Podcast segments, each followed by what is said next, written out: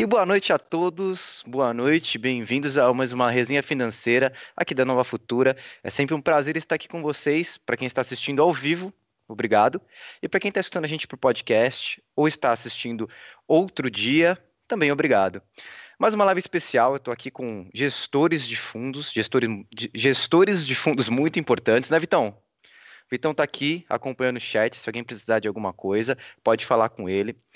E a gente vai falar um pouquinho hoje de fundos cambiais. Tá? Pediram muito para a gente falar de fundos cambiais, pelo, exatamente pelo motivo pela alta do dólar que vem acontecendo. É, eu quero saber se eu vou conseguir levar meus filhos para a Disney algum dia. Eu acho que vai ser difícil. E eu trouxe eles aqui para conversar um pouquinho disso. Tudo bem, pessoal? Boa noite a todos. Boa noite. Boa noite, Vinícius. Boa noite, Vinícius. Primeiro eu vou apresentar os convidados. Mais uma vez aqui, vou começar por quem já fez uma live com a gente, que foi o Thiago, da Mafra. Tudo bem, Thiago? Tudo bem, Vini. Boa noite você, boa noite, Hanna, e boa noite a, a todos os clientes da Nova Futura. Uh, estamos aí para mais um bate-papo, mais uma resenha, uh, dessa vez sobre fundos cambiais. É, você veio da última vez falar comigo sobre fundos de renda fixa. Mandaram para você para falar de fundos cambiais também. Exatamente. Aí eu vou te perguntar no final qual que eu aplico, hein? Você vai ter que me dizer se é no cambial. um pouquinho em cada. Ou nos dois, né? Ou nos dois. Exatamente, um pouco em cada. Aqui, aqui, ah, desculpa, aqui com a gente também, na verdade, do Pedro, o Pedro da Ocam Brasil. O Pedro que, estou dando uma olhada aqui, já trabalha bastante tempo na Ocam. Tudo bem, Pedro? Obrigado pelo convite. Obrigado Tudo bem, Vinícius? Não, obrigado pela participação. Tô meio maluco. Eu fiquei a tarde inteira gravando um curso aqui. Eu, eu que agradeço. É um convite para o aprendizado. Não, não deixa é um de ser um convite para aprendizado, Renan. Muito bem. Não, obrigado, obrigado à Nova Futura aí pela oportunidade. É um prazer estar aqui. Eu acho que essa interação direta com os clientes, é, colocar os gestores é, frente a frente com os clientes, acaba facilitando muito a vida de todo mundo aqui, tanto é, de vocês que assessoram, dos clientes para tomar decisão e da gente gestor que você ter pessoas a bordo que entendem como o produto funciona acaba que facilita para todo mundo. Então, agradeço a oportunidade e que seja uma boa conversa aí. Obrigado a gente. É, a gente que agradece aqui a participação. É, realmente é um bate-papo leve. Eu vou convidar todos vocês a essa conversa. E o, e o, convidado aqui, por último, mas não menos importante, eu tenho o pessoal do BTG, do BTG Pactual. Cara, cara obrigado por ter aceitado o convite. Eu estou aqui com o José Lúcio, ele é o responsável por gestão de renda fixa e moedas da Asset do BTG. Tudo bem? Boa noite.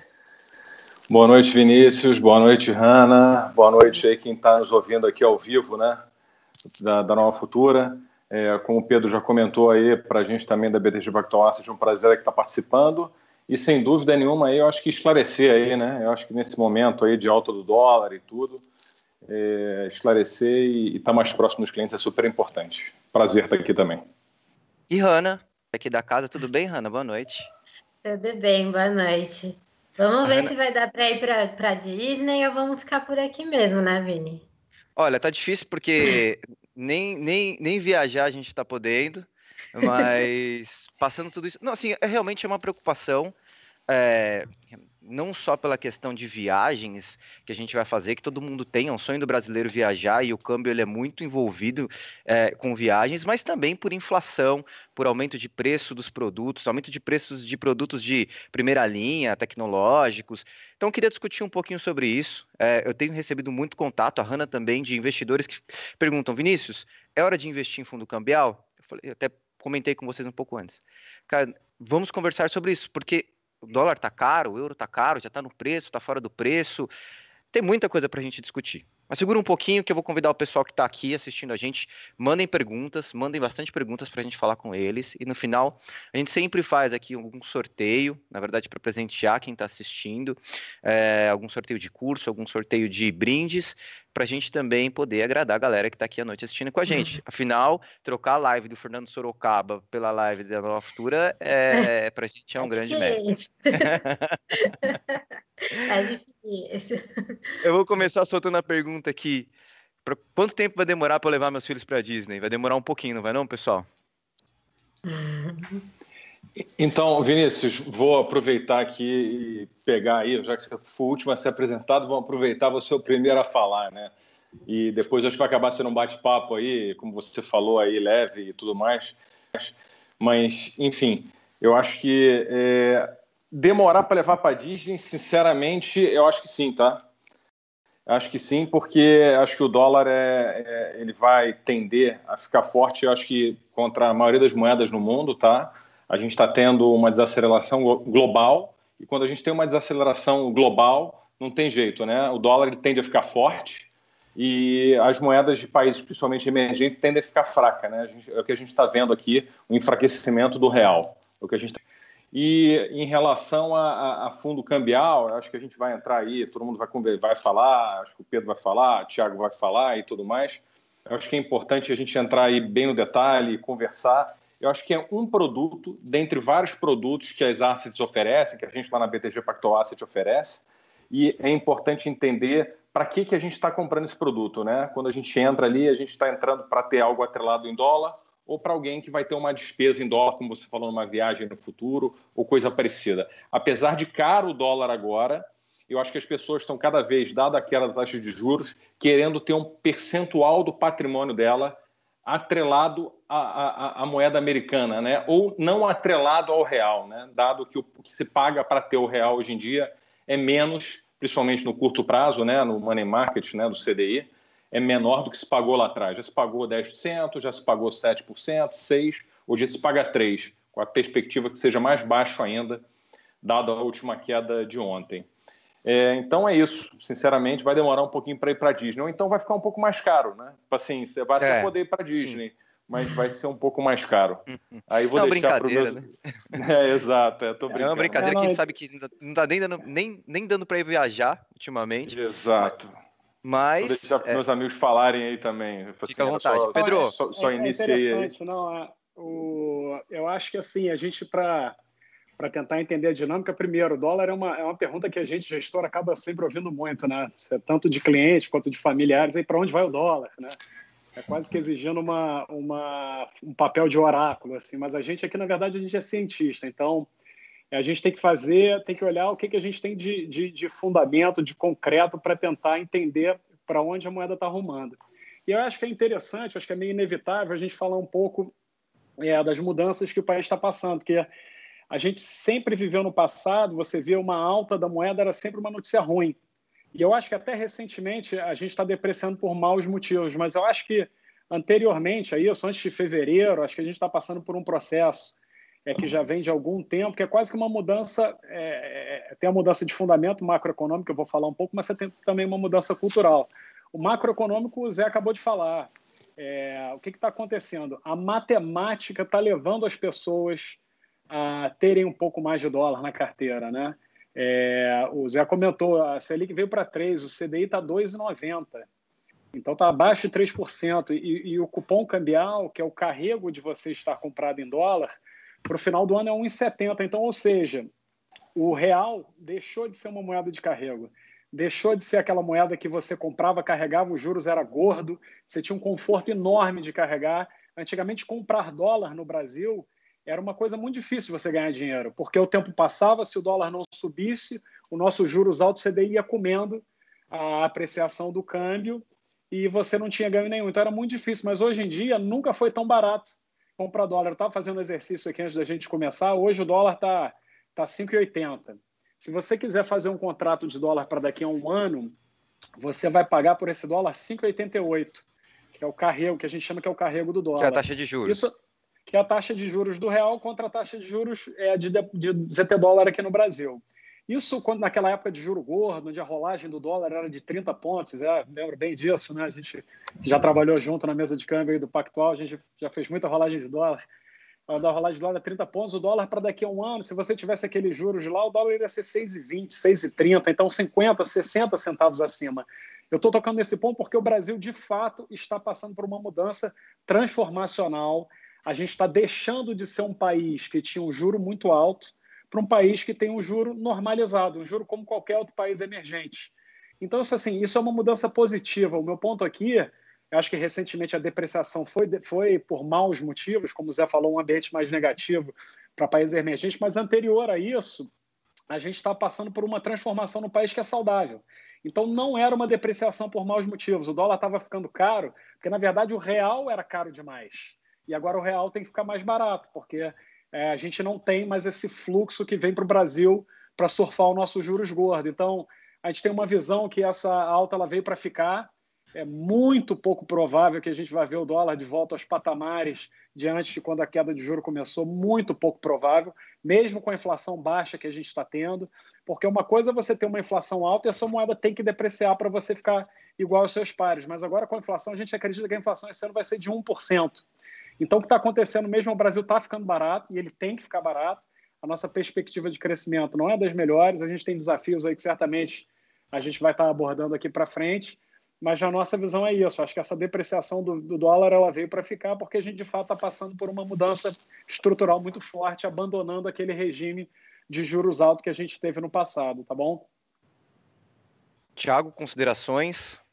É, concordo, acho que eles já abordaram a maior parte dos temas, então, é, dado esse nível que temos hoje aí de CDI, de taxa de juros, é muito pouco provável que o, que o real, dólar real retorne aí para patamares do começo do ano, nem, nem precisamos ir muito longe, é, ano passado, então é, esse dólar veio para ficar, é, eu acho que fundos cambiais é, para quem tem algum tipo de compromisso em dólar, sejam empresas institucionais ou até mesmo pessoa física que tenha uma viagem ou uma dívida programada, é, ele é um veículo e que tem que ser feito aí independente é, de preferência ou não de ter algo atrelado ao dólar. Então, se tem algum compromisso, alguma dívida, isso tem que ser é, feito hedge.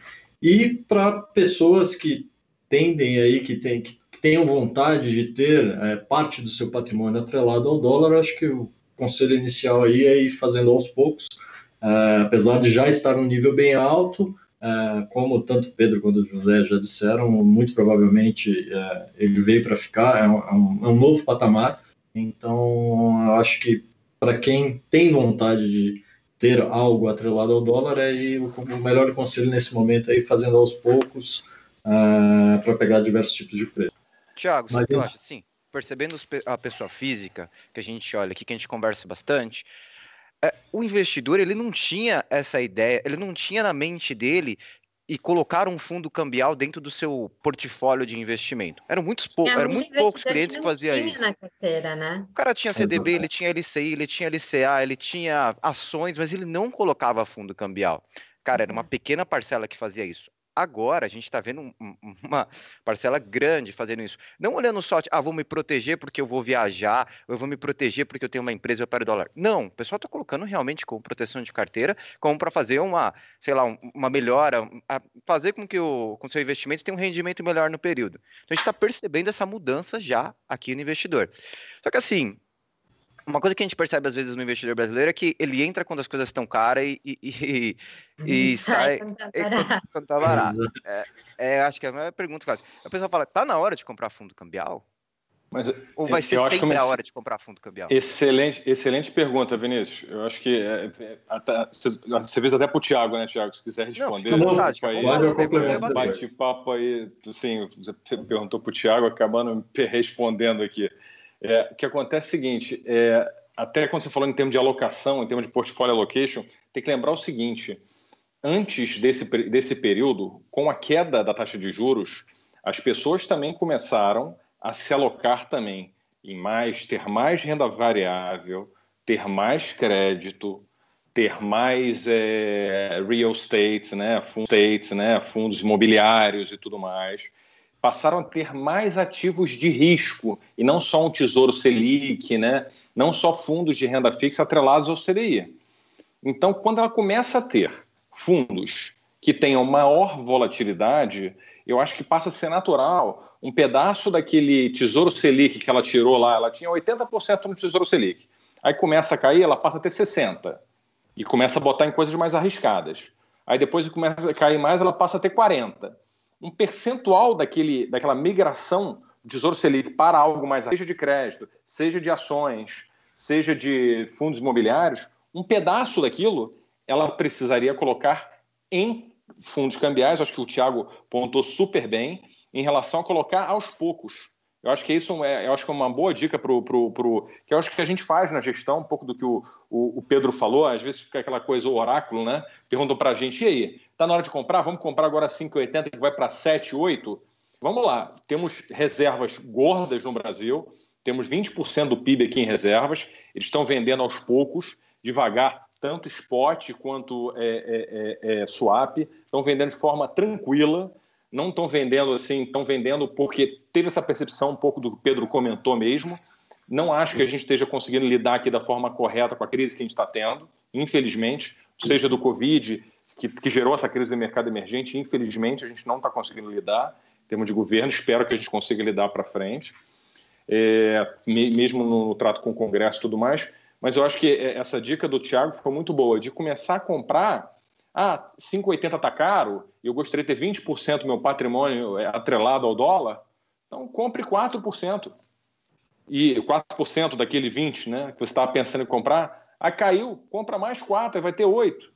Aí caiu, vai comprar mais 4%, ah, subiu demais. Aí tá bom, então ficou só com 8%, uma pena, não conseguiu, é, é não conseguiu ter os 20%, mas teve 8%. Isso é uma coisa boa. E uma outra coisa, aí eu vou passar para eles aí para eles falarem um pouco também, em relação ao fundamento do, do, do, dólar aí, até o Pedro aí conhece bastante de macroeconomia também, em relação a. A gente está tendo um ajuste da conta corrente no médio e longo prazo com o dólar nesse preço. A gente estava com dólar a 4,10, a gente tinha um déficit de conta corrente de menos 3% no Brasil. A gente com o dólar que a gente está vendo agora de 5,50, hoje até bateu 5,80, a gente vai ter uma conta corrente ou zerada ou é até positiva. Mas o que a gente está vendo esse dólar mais alto aí, não é, eu não posso dizer que é um dólar, é, é, é essa demanda veio para ficar, que nem o Thiago falou, é um hedge patrimonial até da nossa conta capital. Então, eu acho que essa discussão é válida aí, vou deixar eles falarem um mas, pouco. Mas, Pedro, aí. mas antes de qualquer coisa, 5,80 dá vontade de chorar, Pedro. não, é, é, não, eu acho que assim, eu acho que assim, Vinícius. Não, e pior não é só chorar, Vini, é falaram que ainda pode subir, então você vai chorar muito. É. Não, assim, que veio para assim, ficar. justiça seja feita, porque às vezes. Que a pessoa, quando toma a decisão. Com isso, você... Desculpa, Pedro. A pessoa, quando toma a decisão de comprar no 580, ela entra, compra e ponto. Foi uma decisão de comprar patrimonial, entendeu? É um pouco. É, deixa o Pedro falar até aí, entendeu? Ela não é. entra porque é pelo preço. Deixa o Pedro Sim. falar. Não, eu só ia complementar que é o seguinte, que às vezes eu percebo isso, que é, é, quase como uma cobrança. Vocês são gestores, vocês ficam 24 horas por dia olhando isso, como é que não avisa, que não sei o que vai assim. Esse movimento surpreendeu a todos, a todos. Eu acho que assim, é, tirando agora essa janela recente, que acho que realmente com o Covid embaralhou completamente o cenário global, até o final do ano passado, se você me dissesse que a gente ia chegar ao final de 2019 com a reforma da Previdência aprovada, é, com a, o diagnóstico de que a gente precisa arrumar as contas, como a gente estava vendo espalhado na sociedade, né? O Paulo Guedes firme no posto, gostando ali. Eu jamais diria que o dólar ia estar 4. Jamais. Céu de brigadeiro, a gente estava no céu de brigadeiro. Exatamente. Então, assim, eu acho que é um negócio que está surpreendendo a todo mundo. 5,80, 5,85 agora, acho que ninguém imaginava. Realmente manteve essa história do Covid que muda muito. Aí eu acho que essa depreciação na margem ela pode ter sido por maus motivos. Mas acho que é um recado que é interessante passar aqui. Eu acho que a gente está passando por um processo de amadurecimento enquanto país, enquanto sociedade. A anomalia era o que a gente vivia no passado. Quando você fazia a conta de um restaurante aqui no Rio, em dólar, em um restaurante em Nova York, em dólar, o Rio de Janeiro era caro demais. A gente tem que ficar mais barato em dólar, não tem jeito. O Brasil tem que baratear. Então, assim, eu acho que a gente está de fato caminhando na direção certa. Se você olhar, que eu acho que é um pouco a cabeça do Paulo Guedes, a gente está migrando porque é um modelo asiático, que a gente está se. É, no momento que agora a gente está sem inflação, inflação esse ano deve ser 1%, o Banco Central vai errar o piso da meta, assim, vai furar com força. Ano que vem provavelmente vai ser abaixo da meta de novo. Então a gente tem que, de fato, aproveitar esse momento para cortar o juro.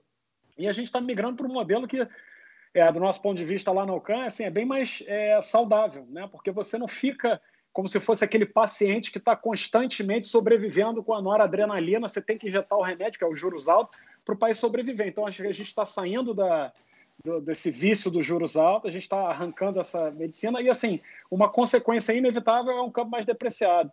Mas eu só, o recado que eu queria passar é que não é necessariamente por maus motivos. Apesar de recentemente estar tá todo mundo apanhando, você olha, a moeda do Chile também tem o Zé, que é um especialista também, do Chile, que, que, sofreu diversos problemas, tem as idiosincrasias ruins lá, mas a Colômbia também sofre com petróleo, o México, está todo mundo depreciando. O real, de fato, está nas cabeças mas eu acho que o movimento que a gente fez nos juros aqui foi muito sem precedente, e acho que isso acaba impactando.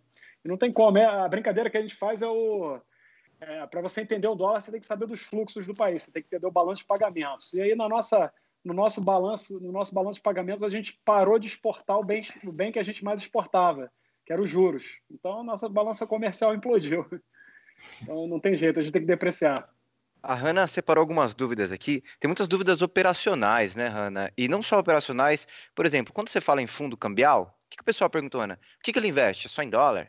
É, a pergunta é, tá, tem o fundo cambial, mas o cambial ele só tem dólar, tem euro, tem alguma coisa além do, da moeda, tem juros. Existe fundo cambial para outro tipo de moeda também? É, não, tradicional lá, pelo menos, não, eu posso falar em nome da Ocan aqui. A Ocan, para quem não conhece, é uma, a gente é uma gestora independente, que a gente tem uma família é, de fundos multimercados, que eu acho, inclusive, do meu ponto de vista, é um produto muito, muito mais interessante para o momento que a gente está vivendo. É, Para quem não conhece bem o produto, o fundo multimercado ele pode operar em qualquer cenário. Então, a gente tem um mandato é, é, de ganhar dinheiro na alta da bolsa, na queda, na alta do dólar, na queda, nos juros. Tem mandato até para ganhar dinheiro quando o mercado está parado, que você pode fazer operações de venda de volatilidade, você consegue ganhar dinheiro. Então, eu, eu, se eu pudesse dar uma recomendação, eu acho que é um momento muito propício para fundos multimercado nesse momento, tá? Mas falando do fundo cambial especialmente, que a gente tem na nossa grade de produtos e está sendo distribuído na plataforma da Nova Futura, é um fundo cambial passivo 100% em dólar. Então, que a gente, você tem algum know-how, alguma expertise ali de gestão, que a gente tem um market timing para em que momento do dia você vai é, comprar o dólar das novas alocações, em que momento do dia do, você vai vender o dólar referente aos resgates, que dá algum alfa no fundo, mas o nosso objetivo é replicar exatamente a cotação do dólar real. Então, o nosso fundo cambial é isso, ele é 100% atrelado ao dólar. Se não me engano, é, no ano, a Petax está. É, é, o real desvaloriza 42%, o nosso fundo está com uma rentabilidade de 44%. Então, tem um, um ganho adicional de é, 2%, 2,5% mais ou menos.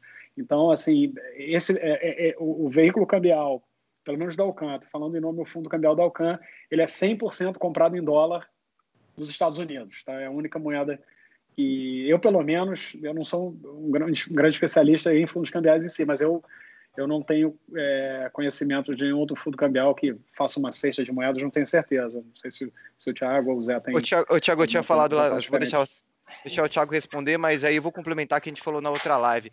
Só, só gestor de fundo cambial vai ganhar bônus esse ano? Não, tudo, multimercados também, tem, tem diversos tipos de bônus. É, bom, de fundos cambiais, você tem outros tipos de fundos cambiais também. Você tem fundos atrelados a euro, é, e também tem, eu acho que o Pedro já abordou, é muito importante, você tem tanto fundos ativos quanto fundos passivos.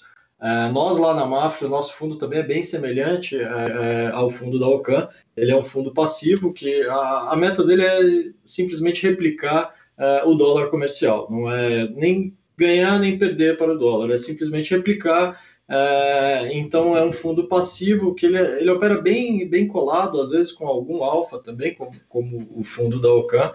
É, e tem fundos ativos. Não, não. Para esse a gente falar. O, o, também não, né? É que como ele é passivo, não tem taxa de performance, né? Não tem taxa de performance e é o hedge mais barato. É o hedge mais barato que você pode fazer. Ele é 0,17 ao ano. Então, para você conseguir um hedge em dólar é, pagando 0,17 ao ano, é bem difícil de você achar. Então, acho que essa é um pouco a, a atratividade do, do produto. É, mas com relação, tem, tem sim outros tipos, nós lá não fazemos é, gestão de outros, ou de fundos cambiais de outras moedas, mas você pode encontrar aí no mercado, é, por exemplo, algum fundo atrelado a euro, para quem quer fazer um hedge ou quem quer ter parte do seu patrimônio atrelado ao euro, mas lá na Mafre, o fundo que nós fazemos gestão cambial, ele é atrelado ao dólar. O Marcos é, Gobo, aqui do YouTube, ele perguntou se tem algum fundo, já que a gente está entrando nessa pergunta, se tem algum fundo relacionado com moeda asiática. Existe fundo cambial com moeda asiática? Que eu saiba, os principais, Jana, são dólar e euro mesmo, tá? Os principais tá. aqui no Brasil são esses dólar e euro.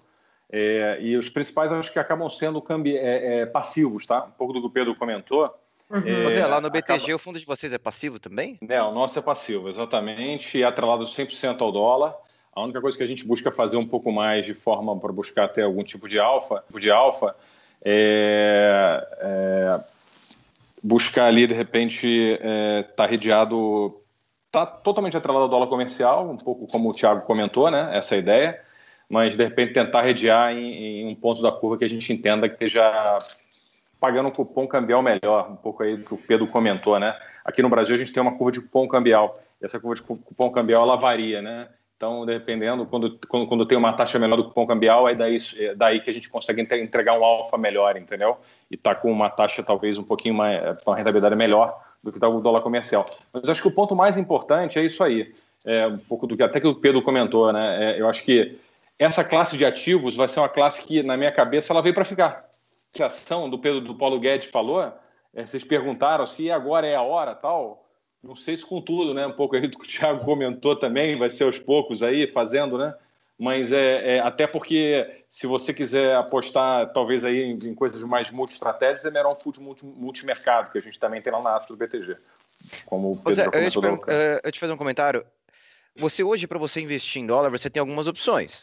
Ou você compra dólar à vista numa casa de câmbio, que aí você Excelente tem pergunta. os custos envolvidos, o IOF. Isso, tudo. isso.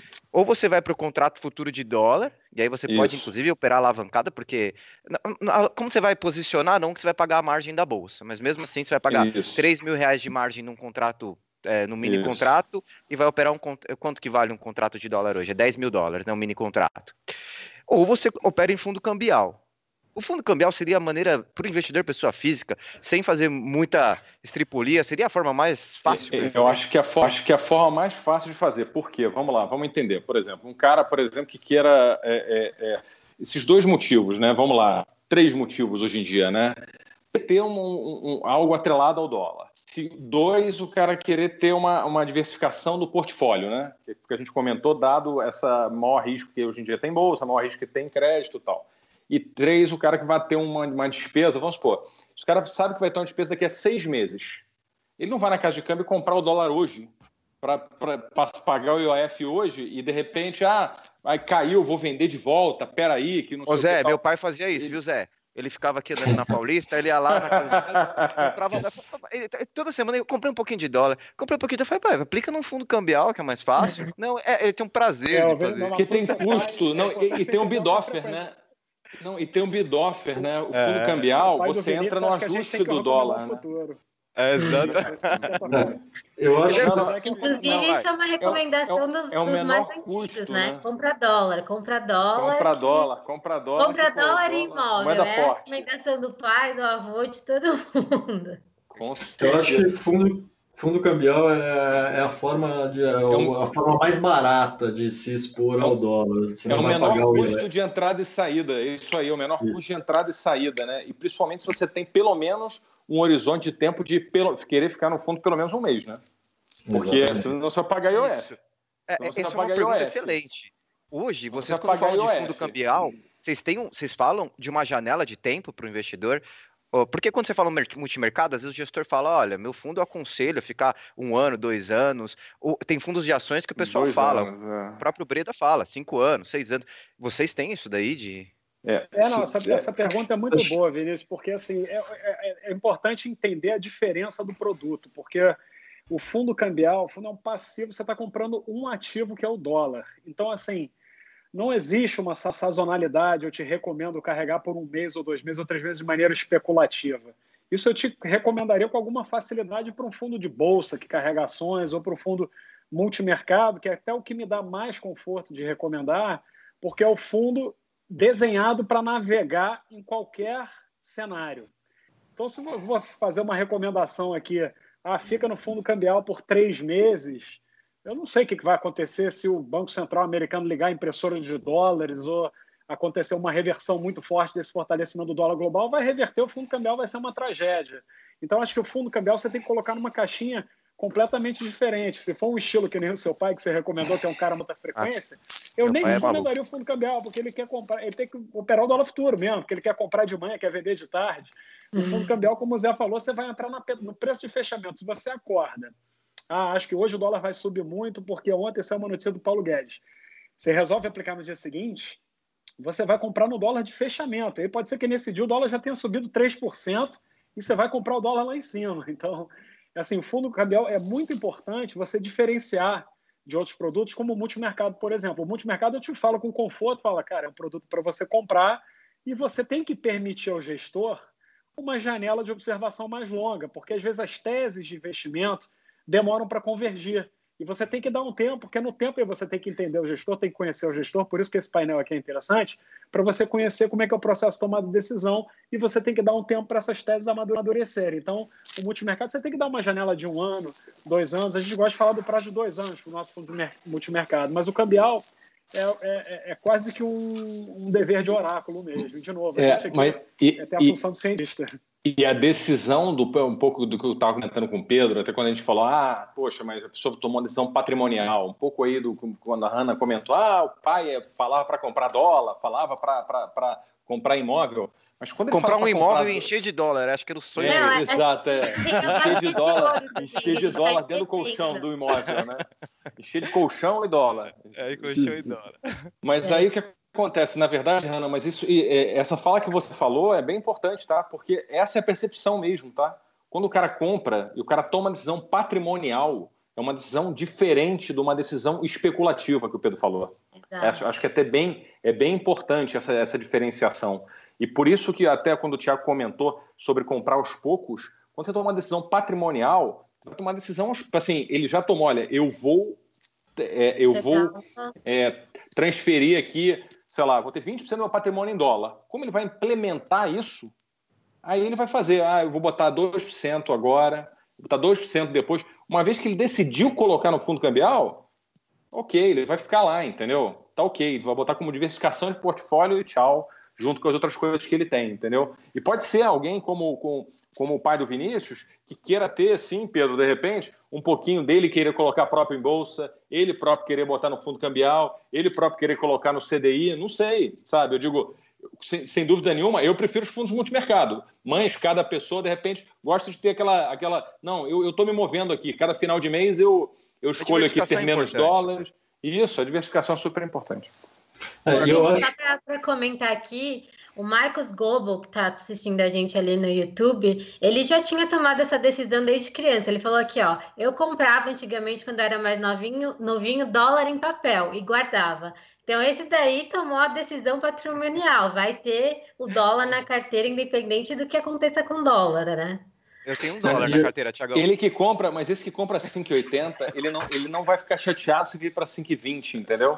Uhum. Porque ele transformou o patrimônio para ele num percentual, num, num, valor X em dólar. Ele não está preocupado que é o para 5,20.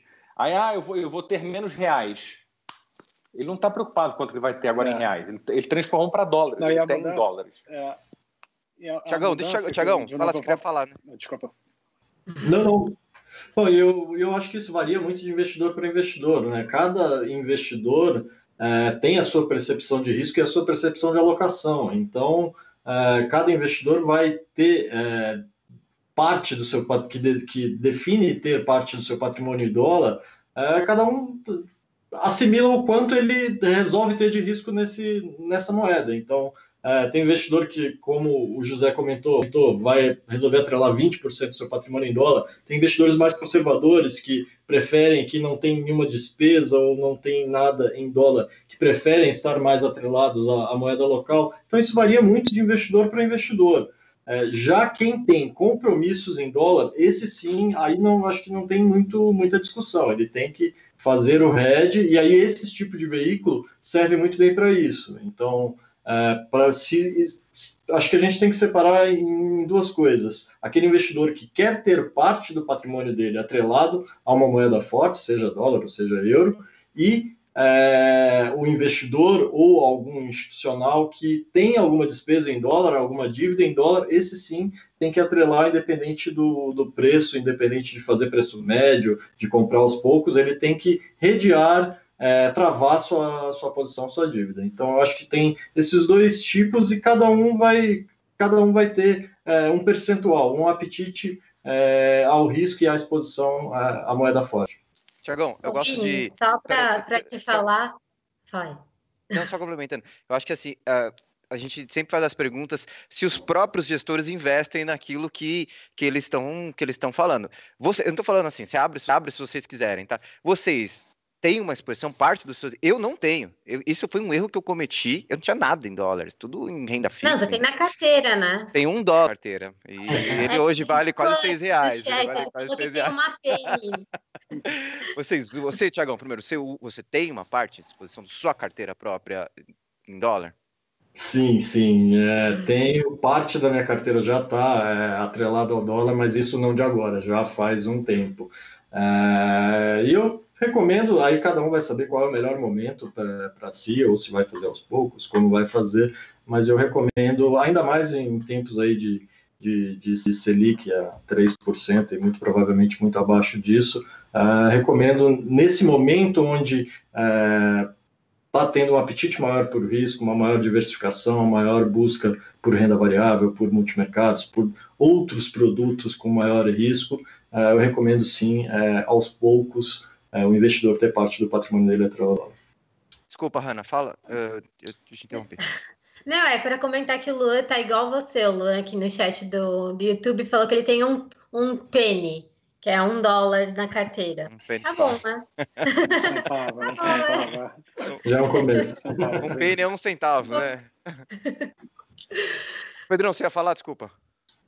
Não, eu ia complementar aí o que o Thiago falou nessa questão. Eu acho que esse ponto que ele tocou é, é, é muito importante, que cada investidor tem o seu perfil, é, sabe onde que o sapato aperta, onde que o estômago dói, se consegue dormir de noite com o risco que tem, se vai viajar e dorme tranquilo sem ter dólar. E aí, de fato, é uma decisão muito pessoal. É, eu, pessoalmente, aqui a 5,85 eu não tenho. Eu estou todo em multimercado. Eu tenho é, a maior parte do meu dinheiro está nos fundos multimercado da Alcan. Eu tenho o produto de pouca vol, média vol e alta vol. Eu, obviamente, sou um pouco viesado para falar, eu sou gestor dos fundos multimercados também, então é, a minha paixão é pelo mundo macro. Eu acho incrível e eu acho o produto, de novo, sou viesado para falar, mas eu acho o produto espetacular, porque a gente tem que ter a capacidade de adaptação. É, a gente não tem restrição até uma grande parte do fundo em dólar. Infelizmente, a gente teve dólar, mas não foi uma, uma parte grande do fundo. A gente teve até um resultado em juros muito positivo, mas foi uma alocação acertada. Mas a 5,85 eu não tenho tanto conforto de ter uma parcela grande do meu patrimônio em dólar. Eu prefiro ficar alocado em multimercado, porque, de novo, eu acho que a gente está passando por um processo de amadurecimento, é entender para onde o dólar vai, é, é tentar dizer qual, onde é que vai ser a parada, onde é que ele vai acalmar um pouco é muito difícil, porque o dólar não tem conta, o dólar é, é fluxo, o preço é determinado por fluxo. Então, enquanto a gente estiver vivendo esse momento de mudança de portfólio dos agentes, como a gente está vivendo, as empresas pré-pagando dívida lá fora em dólar, que era um fenômeno que a gente estava vendo, as famílias começando a migrar uma parte dos seus recursos lá fora, é muito difícil você saber quando que esse momento acaba. Mas a, a certeza que a gente tem é que no meio do caminho você pode ter um overshooting da moeda. O movimento ele costuma ser exagerado, ele vai além do que era o valor justo, mas o Zé tocou num ponto que é uma métrica que a gente olha muito, que é o seguinte, que eu acho que é um termômetro interessante para você saber se a gente está se o dólar está barato ou está caro, que é o seguinte, o déficit em conta corrente. A conta corrente é, é equivalente ao, ao, ao déficit nominal do país. É o quanto você precisa de dólares para sua economia rodar normalmente. Como o Zé falou, a gente projetava 3% de déficit, 3% do PIB de déficit em conta corrente no início do ano. Com a depreciação que a gente teve até agora, obviamente muita coisa causada por uma queda de demanda, o nosso déficit está indo para 1%. Eu acho que quando a gente começar a enxergar que o déficit em conta corrente está indo para zero, para mim isso é uma informação muito importante, porque a gente é um país emergente, o natural é a gente ter um déficit em conta corrente. Agora, se o déficit em conta corrente está caminhando para zero, eu já vou achar, caramba, talvez a gente esteja perto do, do pior momento do real. Aí eu já não teria mais tanto conforto, mas é uma decisão difícil. É, eu tenho tido muito essas perguntas. E aí, bota em dólar, não bota? Eu falo, cara, se está com medo, compra um pouco, cara. Bom, é, eu, eu, é difícil, cara. É difícil. Mas aqui eu, eu tô mais destampado aqui. É mais fácil acertar a bolsa do que acertar o dólar, né? É. Zé, Zé, finaliza aí. Dá... Finalizar. Vamos lá, vou adicionar aí, vou falar um pouquinho aí do que o Pedro comentou. Eu fui tesoureiro do banco do BTG lá no Chile durante quatro anos, tá? De 2012 a 2015. E o que, que acontece, tá? É, no Chile e em alguns outros países da América Latina, essa normalização, eu acho que o Pedro está falando aí da gente ter é, juros eu acho que um pouco mais normais. Eu acho que a gente tinha juros anormais. É, acho que o Pedro teve um, conseguiu aí, é, acho que expressar bem isso aí e colocar muito bem. É, sem dúvida nenhuma, tem também mudanças estruturais é, do comportamento do investidor externa e, e, e, não tem jeito, né? Por mais que a gente não tenha uma poupança externa tão grande quanto tem no Chile e tudo mais. É, os investidores locais no Chile, tá? É, eles até o problema que a gente teve em outubro do ano passado, é, outubro do ano passado teve uma crise política, uma crise social muito grave no Chile, pessoal por, por mais demanda social, o pessoal tinha mais ou menos de 25 a 30% do patrimônio assim, das famílias mais ricas no Chile atrelado ao dólar. Quando começou a tensão social, eles moveram desses 25, 30 para 50. Hoje em dia eles têm 50, 50. Tá? É a turma de Wealth Management. A turma de, a turma de Wealth Management, tá? Sim. Eu diria isso. Tá? Alta renda. Alta renda. Estou falando turma de alta renda e tal. Óbvio que, sem dúvida nenhuma, a turma de, de institucional está com dinheiro todo lá, que é ia ter uma turma muito maior, tá? muito mais relevante, que é a turma de fundo de pensão, seguradoras e tudo mais. Mas por que, que eu estou falando sobre esse percentual tá, do patrimônio atrelado ao dólar? Essa coisa a gente nunca conversava aqui, porque antes a gente estava aqui, porque antes a gente tinha uma taxa de juros, é, que nem o Pedro comentou aí, que a gente exportava o CDI. A gente era o maior exportador nossa, nosso maior produto a gente deixou de exportar, né? Por isso que a nossa balança comercial de CDI de juros caiu. Jeito, é. caiu mesmo. Acabou, caiu né? mesmo. Né? Acabou. Então vamos ter que trabalhar aí, né? Vamos ter que trabalhar, todo mundo trabalhar e correr atrás, porque realmente acabou. A moleza de ter 10%, ter 7%, ter 5%, e agora está 3%. E é isso aí, mas eu acho que isso, isso foi uma coisa boa. Foi um pouco que falou, o Pedro falou. Estava tendo um ajuste, isso aí era um ajuste que estava tendo uma alta do dólar mas sem ter uma alta do prêmio, do, prêmio de risco no Brasil. O CDS estava controlado, sabe? A bolsa tava, bateu 120 mil.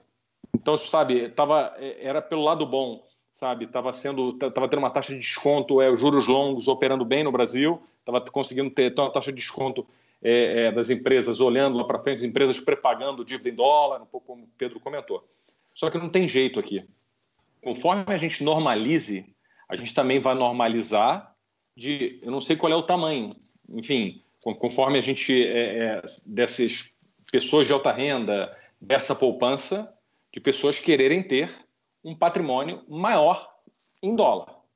Eu tinha, vou falar agora percentualmente aqui, tá? 10% atrelado ao dólar no ano passado. Conforme foi caindo tal, e me movi para 25, 30, hoje em dia eu tenho 30% atrelado ao dólar e eu não tenho vontade nenhuma de devolver. Mas nenhuma, zero. Negativo. Bom, no 5,80. Não tenho nenhuma. Não tenho nenhuma, não, nenhuma. Porque para mim, tipo assim, não, tô falando aqui do que eu acho, entendeu? Uhum. Tipo assim, é, tipo assim, é um pouco do que o, o, o, os avós, né, os pais aí da Ana falaram para ela, né, que era bom comprar o dólar tal e tudo mais. Eu acho o seguinte, eu não sei onde, vou, onde vai parar, mas eu vou, eu vou ver comprado.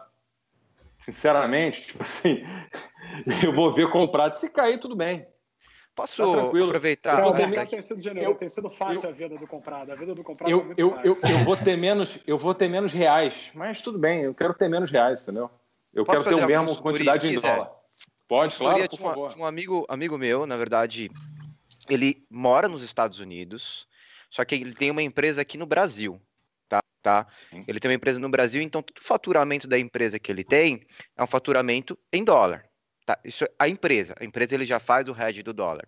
Só que ele também tem parte do dinheiro da empresa vem de labore para ele. ele. Então ele faz os investimentos pessoais dele, inclusive aqui na corretora, esses investimentos. Então, esses investimentos, partes estão em ações, partes em renda fixa. É, para ele, então, é essencial, nesse momento, ter um fundo cambial. Mais por essa proteção? Ou vocês acham que assim, não seria tão impactado, ele poderia arriscar em algumas outras coisas, vai muito pelo apetite dele. Não, mas ele tem receita em dólar. A receita dele é em dólar. Não, ele ganha, a empresa dele é no Brasil. O faturamento dele é tudo em real. Ele tem que converter esse dinheiro para ir lá para os Estados Unidos, entendeu? Então, não, mas ele então tem um custo em dólar aí. É ele tem um custo em dólar lá. Falou. não, mas aí ele já tem, não, mas aí ele já tem uma coisa contratada, aí não tem nem discussão. Aí é, nem discussão. Aí ele tá vendido, né? Aí ele tá vendido. Aqui, tipo assim, o Pedro ele não tá vendido, não. O Pedro tá zerado, é o contrário. Ele tá comprado em fundo multimercado que pode estar tá comprado, tipo assim, pode estar tá vendido e tal, mas que nem ele comentou aqui, mas o seu amigo, pelo que eu entendi aqui, se eu não, se eu não entendi errado, o seu amigo ele ele, ele, ele, tipo assim ele está lá fora né e tudo mais ele tem uma ele tem um passivo né Sim. e ele vai precisar é. comprar dólar para redear porque é. sinceramente ele dorme e acorda vendido é. ele, ele, ah, então ele está nessa operação ele dorme e acorda vendido todo dia e, é. e assim a receita da empresa ele faz o, o net ele o que dá tranquilidade para o Pedro, o que dá tranquilidade para o Pedro, por exemplo, que comentou aqui, ah, eu tenho, eu tenho, porque ele acha que os fundos de multimercado, no, no, ao longo do tempo, vão gerar mais rentabilidade para ele, está certo. Eu também tenho é, dinheiro em fundo multimercado é. e ele está certíssimo, porque o meu ponto principal, eu acho que ele está tá, tá perfeito. Meu ponto principal aqui é o seguinte: é, o quanto, se você tiver, é, é, até que o Thiago comentou, você não dá para ter descasamento em moeda. Se você tem uma dívida em dólar Acho que hoje em dia é bom. Ah, mas está muito caro rediar essa dívida. Ah, pode ficar mais é. caro. Pode ficar mais caro. Pode, pode ficar pior. Sinceramente. Essa recomendação é, essa é a fácil de dar, Vinícius. Se você tem um passivo em dólar. Não, assim, se você, essa, é, essa é fácil de dizer mesmo. Se você tem um passivo em dólar, aí eu te digo, compre. É que as pessoas não, não têm essa cabeça. É, é, é, eu também acho objetivo, mas assim, quando o cara tá com o dinheiro aqui, ele não vê isso. Ele vê ah, o que, que vai subir mais. Será que o dólar vai subir mais ainda? Será que eu não compro bolsa que está barato? Será que eu não. Uhum. A, a cabeça do cara, é, às vezes, o ganhar dinheiro não se redear de um passivo em dólar que ele tem. Eu acho importantíssimo isso. É, eu vou ver com ele, realmente eu acho que ele deve ter algum tipo de hedge, mas talvez tem que ver quanto do. É, e essa é uma outra pergunta: quanto é, do seu capital, quanto do seu patrimônio, só o que ele, o custo de vida dele lá fora, suponhamos que ele tem aqui, ele ganhe 100, lá fora ele gaste 20 de passivo. O head dele tem que ser só 20 ou o head dele ele tem que ser maior, entendeu? Não sei se pelo menos 20. Eu acho que tem que ser pelo menos 20. Mas é o que o Thiago falei, desculpa, Thiago. Imagina, o passivo dele é isso. Se ele tem um passivo em dólar e um ativo em real, o passivo pelo menos ele trava. Mas é, você falou, por exemplo, ah, se o custo dele é 20, ok, o custo dele para rodar um mês a mês é 20, mas ele não vai querer comprar um carro daqui a um tempo, comprar um, uma casa daqui a um tempo. Então não basta ele travar o custo do dia a dia dele. Ele tem que ver a perspectiva futura de investimento e de gasto que ele pretende ter. E aí ele vai dimensionando o tamanho do RED, o tamanho de exposição que ele vai querer ter no dólar, se ele vai querer travar 100% é, da receita dele ou se ele vai querer travar parte da, da receita dele. Mas eu acho que é, é aquilo, é aquilo que tanto o Pedro quanto o José comentaram. É, ele pode não querer ficar comprado nesse nível, mas vendido eu também não queria. Agora vamos ver a ponta contrária. Física, é, tem uma tem pergunta também... aqui no, fala, no chat, Vini. Até acho que é um pouquinho da pergunta que você ia fazer. E o Luciano Chiesa perguntou aqui pra gente: quem tá lá fora, com dinheiro em dólar lá fora, é a hora de trazer o dinheiro para o Brasil? É a hora de trocar o dólar para o real? Aí, ó, o pessoal sempre pergunta isso para vocês, né? O dólar vai subir, vai cair. É essa, essa decisão ela ficou mais fácil agora por esse ponto que eu estou tocando aqui, desde que a gente começou a falar que é os juros. Antigamente, se ele não trouxesse esse dinheiro, o CDI estava dando aqui as 12 badaladas a cada dia que passava, o CDI era altíssimo. Então, agora o, o mercado está te dando o benefício da dúvida, Luciano. O mercado está te dando o benefício da dúvida. Então, você pode é, tomar essa decisão com mais calma agora, porque você não tem um juro que está correndo atrás de você. Então, e, eu, de novo, eu volto ao ponto que o Thiago começou comentando, é uma acaba sendo muito pessoal, mas essa situação do amigo do Vinícius que tem a empresa aqui, o custo em dólar, é, é a situação mais complicada. Do Luciano é um pouco mais fácil, você ter, gerando receita lá fora e tem despesa em reais. Essa eu acho um que essa é a maior parte, aí. né? Diferente do meu amigo que é um caso isolado, que ele mora lá e tem empresa aqui, deve existir também, mas a maioria dos investidores da população mesmo são pessoas que estão lá fora, morando lá fora, nem fizeram saída definitiva do Brasil nem nada, mas estão lá trabalhando. Receitas em reais, e, é. receita, e, tem receita em dólar e tá mandando dinheiro para cá, ou para viver, ou para guardar dinheiro, né? Aí o cara fica na dúvida, eu deixo dinheiro em dólar e mando depois, eu vou mandando mês a mês. Não, né? não, mas aí manda, né? Não, aí manda porque o cara, aí, aí o cara é o contrário, né? O cara tem um ativo em dólar e o cara tem, tipo assim, e, e um passivo em reais, né? Aí é diferente, aí ele, aí ele pode fazer aos poucos, ele não vai ter. Aí é uma decisão, é, é uma decisão patrimonial. E esse cara, de repente, ele está cada vez ficando mais comprado, né? Ele, em vez de 10%, ele está ficando com 10%, 30, 40, 50, porque ele está ficando cada vez mais comprado, né? Conforme Sim. ele vai ganhando recurso, o patrimônio dele vai aumentando, ele vai ficando cada vez mais, né? E outra coisa que é super importante, com essa queda dos juros que o Pedro comentou, a gente deixou de ser uma moeda aqui de carrego, né? E passou a ser uma moeda de crescimento, né? E a gente, nos últimos três anos, cresceu 1%. Esse, esse ano aqui ameaçou crescer 2%, né? Tô achando que a gente vai decrescer, tem uma recessão de 5%.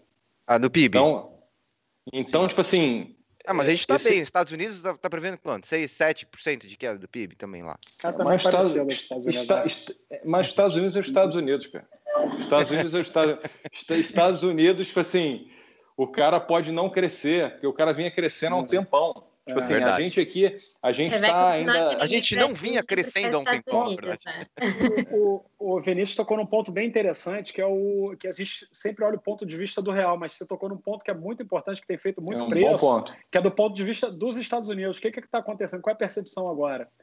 Conceitualmente, as medidas que o governo americano, que o Banco Central americano estão tomando, são na direção de desvalorizar o dólar, porque eles estão fazendo um gasto fiscal gigante. O Banco Central está injetando uma liquidez sem precedente, colossal, muito mais rápido do que na crise de 2008. Eles vão gerar um déficit que eu acho que é perto de 18% do PIB, muito maior do que o déficit brasileiro. E todas essas medidas são na direção de enfraquecer o dólar. Eles, um dos, dos canais de transmissão desse estímulo todo é através de um enfraquecimento do dólar para os Estados Unidos ficar barato. Mas só qual a consequência que está acontecendo? O dólar está fortalecendo por causa disso, justamente por esse motivo que o Zé falou, porque é os Estados Unidos. A capacidade dos Estados Unidos de sair da crise é muito maior. Eles estão respondendo com mais força, mais potência, mais criatividade, mais velocidade, mais intensidade, mais tudo. Então, a despeito desse é, debasement do, do dólar que eles estão promovendo, a percepção do mercado inteiro é de que eles vão ser o primeiro país a sair da crise. Então, mesmo com a recessão parecida com a nossa, a capacidade de reação deles está muito maior. Então, isso é mais um motivo que leva ao fortalecimento do dólar. Então, é mais uma variável para a gente acompanhar.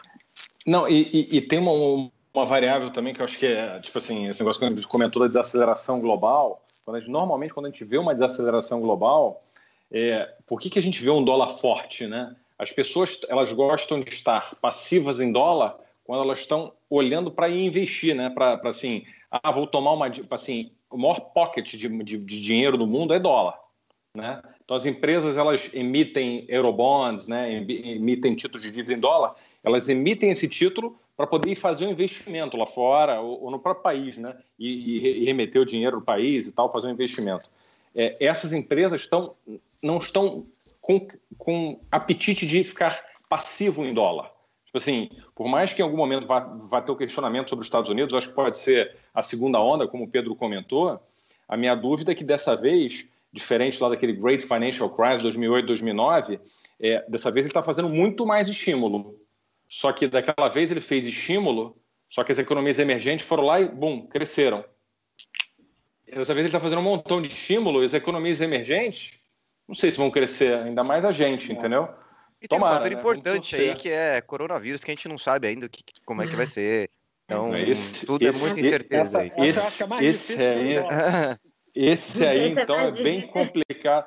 Não, é. esse aí, cara, até a gente achar, tipo assim, uma vacina, a gente vai ter o risco de infectar as pessoas mais idosas e vai ter que conviver com esse negócio aí de, de, de, de ter, ter, que tomar cuidado e ter que usar máscara e ter, é. ter, enfim. A gente fala, eu falo muito com o Pepa aqui, que é nosso economista, né? acho que vocês devem conhecer ele. Ele fala assim, cara, está, o mercado de hoje está precificado até as medidas que foram tomadas, o, o que foram tomadas até o momento, momento, isolamento, não tem nada, tudo pode mudar a qualquer momento, então é, é muito difícil prever qualquer coisa, né? Então realmente tudo que a gente está falando aqui são medidas que é montar um portfólio, fazer um investimento é uma forma de se redear, o próprio dólar é uma forma de se redear. Você, qualquer coisa que acontecer, pode fazer o dólar subir ou cair, ou até mesmo essa crise política que a gente vive também pode fazer o dólar subir ou cair a qualquer momento. Então é importante você ter uma carteira diversificada para você ficar protegido no momento que o dólar subir ou cair. Então, é, eu sempre tento quando eu assisto as lives e converso com todos vocês, eu tenho que tomar a minha conclusão, tá? A gente estava conversando com o Pepa, a gente falou um pouquinho de, de, título público. Na outra live a gente falou com o Thiago também com, de renda fixa. É, é, na minha visão de investidor, a cada dia eu penso o seguinte: eu tenho que ter uma boa parte em título público nacional. porque é meu seguro. Se tiver qualquer problema, pelo menos, se, se a taxa de juros for a meio, pelo menos eu estou com meu dinheiro ao custo zero e eu estou protegido pelo governo. Uma parte dele é uma parte que eu pretendo arriscar em ações, porque eu acho que tem algumas ações baratas, boas empresas, e é o que eu, onde eu vou ganhar o diferencial. E eu começo conversando que uma boa uma parte desse dinheiro também, se eu pudesse dividir em três pilares hoje em dia, eu colocaria num fundo cambial. Por que eu colocaria no fundo cambial? Justamente por essa incerteza que a gente vive devido ao coronavírus, a crise política e tudo isso que vem acontecendo. Vocês acham que meu raciocínio está muito errado ou vocês dão um pouco? Está faltando fundo multimercado, cara. Ou da BTG Pactual Asset, é, BTG Pactual mas posso fazer uma. Eu não sabia que você era publicitário, Zé. Ô, Vini, tem, tem, tem pessoa que gosta de colocar também Bitcoin. A gente tá falando de moeda, tem um pessoal aqui no, no chat que tá falando, pô, se eu tivesse investido em Bitcoin, eu tinha ganhado e não tava preocupado com dólar. é, eu acho eu que acho esse assim, raciocínio. Desculpa, eu acho que seu raciocínio está certo, Vini. É, e isso serve para todos os investidores, viu? Não só para você. O que vai mudar é o percentual que cada investidor vai ter alocado é, em cada tipo de produto. É, e aí concordo com o José também, tem não só esses produtos como fundos multimercados, outros, outros tipos de fundos, é, mas é, hoje, apesar de termos ainda uma Selic de 3%, mas a maior parte do, dos investimentos seja do investidor conservador, que aí isso vai ser maior ainda, ou do investidor mais agressivo, ele tem que ter um portfólio de renda fixa, um portfólio multimercado, uh, um portfólio em ações e, eventualmente, uh, em moedas, e aí tem tanto dólar quanto euro. hoje tem muito, acho que é muito moda do ano aí de investimento em metais, aí principalmente ouro e prata, né? Então, eu acho que cada tipo de investidor vai ter o seu perfil e vai ter o seu perfil é, de risco e vai alocar aí dentro dessas caixinhas é, de acordo com o perfil dele. É, mas todos os investidores têm que ter todos esses tipos de produtos. Legal.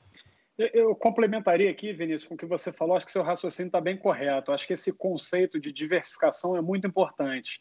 Mas se eu puder é, é, tentar distorcer um pouquinho o caminho, o que eu tenho falado é o seguinte, que eu recomendo, se você não é um profissional que está dedicado ao estudo do cenário macroeconômico, entender o funcionamento dos ativos, o mercado financeiro é muito difícil de você entender para onde as coisas vão caminhar. Então, assim, a recomendação que eu diria, se você não é diretamente envolvido, eu acho que a escolha é um gestor, é, conheça é, quem são, qual é a equipe, qual é a filosofia, entenda o histórico, para você saber como é que é o processo de tomada de decisão e eu delegaria essa essa gestão, esse estômago que você aperta quando você toma uma decisão de risco, delega para quem está 24 horas por dia, 7 horas por semana vivendo e respirando isso. Porque a gente que está aqui na linha de frente é, do, do, dos ativos financeiros, eu digo, cara, é muito difícil.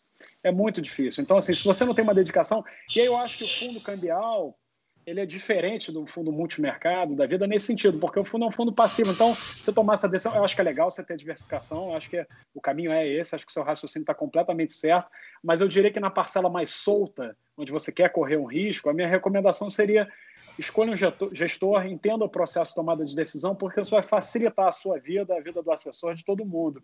E aí, que é o que a gente faz lá no Ocan, o, o, o nosso fundo multimercado lá, o Ocan Retorno Absoluto e é, de novo, é o, é o, fundo onde eu tenho minha maior alocação. E é, e é, isso, o fundo ele te dá a liberdade, por exemplo, a gente tem uma visão até de que a alta do dólar pode continuar. Então, a gente, no fundo, está comprado em dólar, mas a gente tenta fazer isso da maneira mais eficiente. Então, a, a gente agora prefere ter uma posição, por exemplo, comprada numa estrutura de opções, que é um negócio um pouco, é uma, é uma estratégia um pouco mais sofisticada, vamos dizer assim, você tem que entender bem o funcionamento do produto, e a gente acredita que ela vai te dar alguma eficiência na alocação porque você pode é, se, beneficiar, se beneficiar de um aumento da volatilidade do ativo, você não perde tanto se o dólar sofreu uma queda abrupta que um fundo cambial provavelmente vai sofrer. Então, no fundo multimercado, a gente tenta otimizar não só a classe de ativos, mas dentro da classe de ativos a gente tenta otimizar o instrumento. Que você tem, como você mesmo falou aí no início da live, você tem diversas maneiras de de expressar uma visão autista em dólar, no fundo cambial, no, no, no, comprar dólar físico, fazer derivativo. E você ainda tem opções, tem milhões de coisas. A gente passa o dia, 24 horas por dia, debatendo qual é a maneira mais eficiente de você alocar nesse ativo se você acha que ele vai para uma direção ou outra. Então, se eu pudesse complementar a sua visão, que eu acho que está perfeita, você tem que ter diversificação. Se você não é envolvido diretamente, não entende muito, eu acho que escolha um gestor, entenda o processo de tomada de decisão, que isso vai facilitar muito sua vida e vai, acho que no final das contas vai ficar todo mundo muito mais feliz e vai ser uma experiência bem mais interessante. Muito bom. Obrigado pela consultoria dos três. E é de graça, né? Ana, como é que tá aí o chat? A galera tá tem, tem alguma pergunta que você queira passar? Não, o pessoal tá, tá gostando bastante da, da live. Teve uma pergunta aqui do, do Alexandre Sintra. Ele fala assim: por que, que nossa moeda não podia ser o dólar brasileiro, como no Canadá e Austrália? Ficaria mais fácil, né? Ah, tem que dar uma, vamos voltar para a história aí, né? É, cuidado, porque a Argentina escolheu esse caminho de ter o dólar lá na Não deu muito certo, né? Não deu muito certo. Ou, ou podia chamar peso real também, podia chamar peso real, né? Não tem peso chileno, né? Peso mexicano, podia ser peso real. Eu acho que, independente do nome, Latina, o valor né? ia ser o mesmo, né? Se chamasse dólar brasileiro, ele ia estar tá 5,80, não ia fazer diferença, né? Não, não, com certeza, com certeza. Só ia mudar o nome dele. Gente, eu gostaria de agradecer a participação de vocês. A gente vai falar um pouquinho, deixar aí o contato. Os, os três fundos, pessoal, os três, as três gestoras que estão aqui com a gente, são, os fundos têm à disposição na prateleira da Nova Futura, não é? Sim, inclusive eles, a gente tem ali a aba de seleção de fundos, eles estão na nossa aba de seleção, tá? Foram os fundos selecionados essa semana. É, o MAF Cambial, BTG Pactual Cambial e a Cambial estão lá. Vocês podem acessar é, todas as informações como lâmina, retorno, tudo isso tem lá na nossa plataforma. E para finalizar, Hanna, Hanna tinha me mandado uma notícia que antes de a gente é, começar a live, cara, Primeira saiu, um mão, relatório, hein? saiu um relatório da Ambima, né, agora no final do dia, uhum. o, a saída de, de, de valor de, de, de fundos foi... Como é que foi a notícia, Hanna? A notícia né? fala, é, é, todo, todo mês eles fazem, né, essa, essa, esse relatório, na verdade é aberto ao público, quem quiser pode se inscrever lá no site da Ambima, tem esse relatório, mas eles fazem a, a captação líquida de, entre aplicações e resgates por categorias de fundo. É, no total, no mês de abril, teve uma fuga, uma saída, os resgates foram maiores em 91,1 bilhão de, de reais ali dos fundos todos os fundos, tá? Quando você olha o fundo detalhadamente, todos eles tiveram uma captação líquida negativa. O único que teve uma captação positiva foi o fundo cambial. o de ações deve ter apanhado mais, né? Deve ter. É Com certeza, foi o primeiro. Eu acho que o multimercado Até... foi o que mais sofreu. Não, até, a, até em relação ao fundo de ações, até, Vini, acho que até, até importante comentar, até que o Pedro comentou, até mais para complementar só, tá? Sem fazer marketing, tá? Sem fazer, sem fazer marketing Pode do fazer, BTG. Sem, sem fazer marketing do BTG Pactual Discovery, mas já fazendo o nosso multimercado lá. Seguinte, é, essa parte do, dos fundos de ações, até um pouco do que o Pedro, um pouco do que o Pedro comentou, a bolsa foi até os 120 mil, né? É, eu acho que é bacana a turma que conhece, até vocês têm vários investidores, acho que até o caso de vocês, né? Muito bem assessorado por vocês aí e que investem em fundos de ações. Eu acho que é por aí, diversificam e tem ações, tem, tem, tem renda fixa, que nem você falou, né? Um pouquinho de tesouro, público, um pouquinho de dólar. Mas, sem dúvida nenhuma, quem tinha fundo de ação e quem tinha fundo de mercado, e quem tinha fundo multimercado, eu te garanto se você falar com alguém que tinha fundo de ação e quem tinha fundo multimercado, o cara, o cara que tinha fundo de ação deve estar bem mais triste que o cara de fundo multimercado. E, e vou te falar que o multimercado também estava comprado em bolsa. Só que ele foi lá, se, se, ele, ele se redeou, ele foi mais rápido, então era mais para complementar o ponto do Pedro ali, entendeu? Então acho que é, é, é só puxando a sardinha para o lado do é, multimercado é só, eu vou de novo. Só complementar, assim, uma, eu, vou, eu vou voltar a esse ponto é, o pessoal ficou muito mal acostumado porque eles estavam vendo o fundo de ações e os fundos isso. de ações subiam nos 70%, 60%. Isso, isso, e, isso. e aí ele fala, o fundo multimercado, ele está subindo 20%, está subindo 15%. Por que, que eu vou aplicar num fundo que está subindo 15% se tem outro subindo 70%? Só que eles isso. esquecem que o fundo multimercado ele tem um custo, esse hedge, você comprar câmbio, você comprar juros, ele tem um custo para proteger essa carteira. E esse custo foi colocado à prova nessa crise. E aí ele falou assim, olha, tá vendo? Eu tinha te dado um custo aqui para investir, você não teve o mesmo rendimento que teve o fundo de ações. Mas agora você está protegido. Eu acho que falta um pouco dessa visão também do brasileiro, porque foi muito, ah, pô, fundo, olha esse fundo aqui de ações, subiu é culpa da Hanna também, né? Que fica falando, ó, oh, fundo subiu 200%, fundo subiu 100%. E a galera fica com vontade de comprar aqueles fundos. Um delírio. É, são produtos diferentes, né? Eu acho que são caixinhas diferentes dentro da alocação, dentro da diversificação do investidor. Então, acho que não dá nem para comparar muito.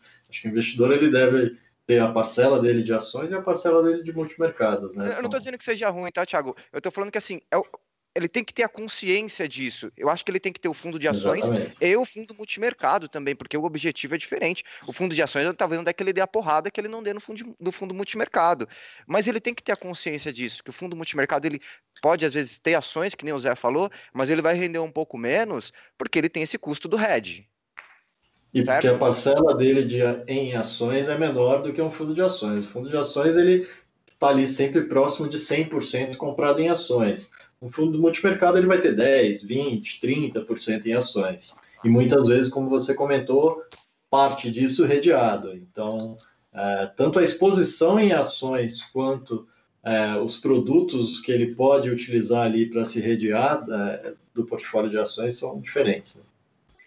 É, assim, acho que eu só complementaria isso aí, acho que é muito importante na hora de você comprar um fundo, entender qual é a volatilidade do fundo. Então, Exatamente. o multimercado ele tem uma, uma volatilidade mais é, mensurável. Quando, quando você é, vende, a gente, a gente tem fundos multimercado de volatilidade de 2, volatilidade de 4 e volatilidade de 8%. Isso quer dizer que, em média, a cota do fundo vai oscilar 8% ao ano, um fundo de 8% de vol. Um fundo de ações ele vai ter uma vol muito próxima da bolsa, e a vol da bolsa é 20%. Então você não pode esperar que um fundo multimercado de vol de 2% vai ter um retorno próximo ao fundo de ações, né? Então é muito importante nesse trabalho de educação financeira o cliente entender o que, que ele está comprando. Que ele comprar um fundo de ações é um fundo que vai oscilar 20% ao ano a cota todo dia, em média. O multimercado ele vai oscilar que é a vol programada dele. Então seria até injusto você cobrar de um fundo que tem 2% de vol um retorno de 20%. Esse cara seria um gênio, seria um de 10 vezes. Assim, os melhores gestores. É o Ray Dalio brasileiro. Se você é um gênio, você tem um Sharp de 1. Então, assim, um Sharp de 10 ia ser uma coisa assim imbatível. Então, acho que é muito importante esse recado, você saber o produto que você está comprando, entenda a volatilidade do ativo e, mais importante, é a rentabilidade passada não quer, rentabilidade, não quer dizer rentabilidade futura, né? Exato. É isso aí. Deixa eu só complementar fala. aqui sobre o resultado aí da Ambima. O fundo que vem apanhando o ano inteiro é de renda fixa. Então, quem mais teve saída no mês de é abril é e no ano é renda é fixa. É verdade. A gente falou um pouquinho de renda fixa, né, Thiago, na, na última live. Eu tomei é uns sustos aí, eu tomei uns sustos aí com os gráficos dos fundos de crédito privado. Quem não assistiu a live, dá uma olhada lá que foi, foi bem legal.